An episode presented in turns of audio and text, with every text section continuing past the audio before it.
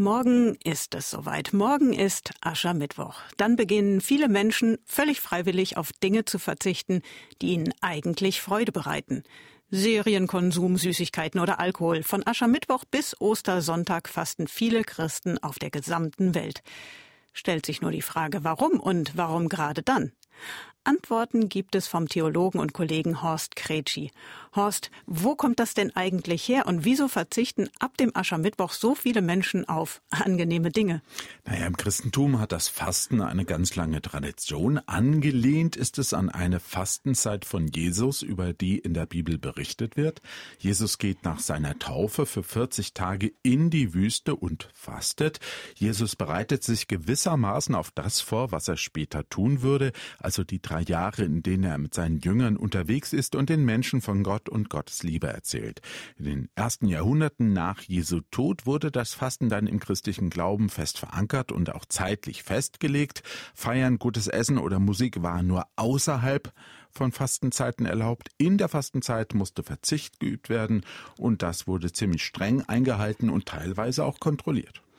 Aber warum ist die Fastenzeit gerade jetzt vor Ostern? Naja, das wiederum hat mit der Passionszeit zu tun. Als Passion wird das Leiden und Sterben von Jesus Christus bezeichnet. In der Bibel wird in den vier Evangelien davon berichtet, wie Jesus vor seinem Tod leiden muss. Da geht es um die Festnahme, die Gerichtsverhandlung und die Misshandlung von Jesus bis hin zur Geiselung und Kreuzigung von Jesus eben ähm, an Karfreitag. Und diese Leidenszeit endet dann eben mit Jesus Jesu Tod am Kreuz. Und dann kommt aber auch Jesu Auferstehung von den Toten nach drei Tagen. Das feiern ja Christen weltweit an Ostern. Ja, und in den Wochen vor Ostern, das ist jetzt ganz logisch, beginnt mit dem Aschermittwoch, denken Christen eben ganz besonders an das Leiden von Jesus. Und das Fasten soll dabei helfen, daran zu denken und sich bewusst zu machen, was Jesus für mich persönlich getan hat, welches Leiden er auf sich genommen hat, damit ich frei von Schuld werden kann. Aber heute gibt es keinen Zwang mehr, dass ich fasten muss. Das ist völlig freiwillig. Genau, das war früher durchaus anders. Das habe ich ja auch schon angedeutet.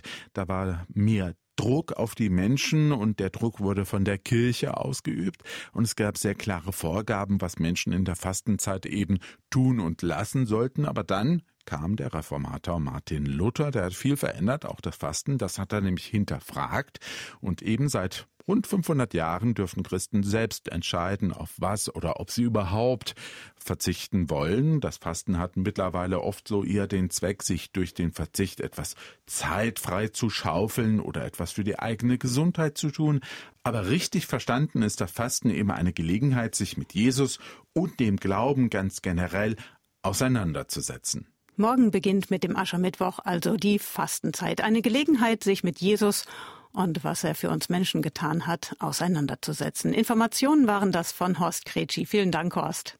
Mehr Infos zum Thema finden Sie natürlich bei erfplus.de.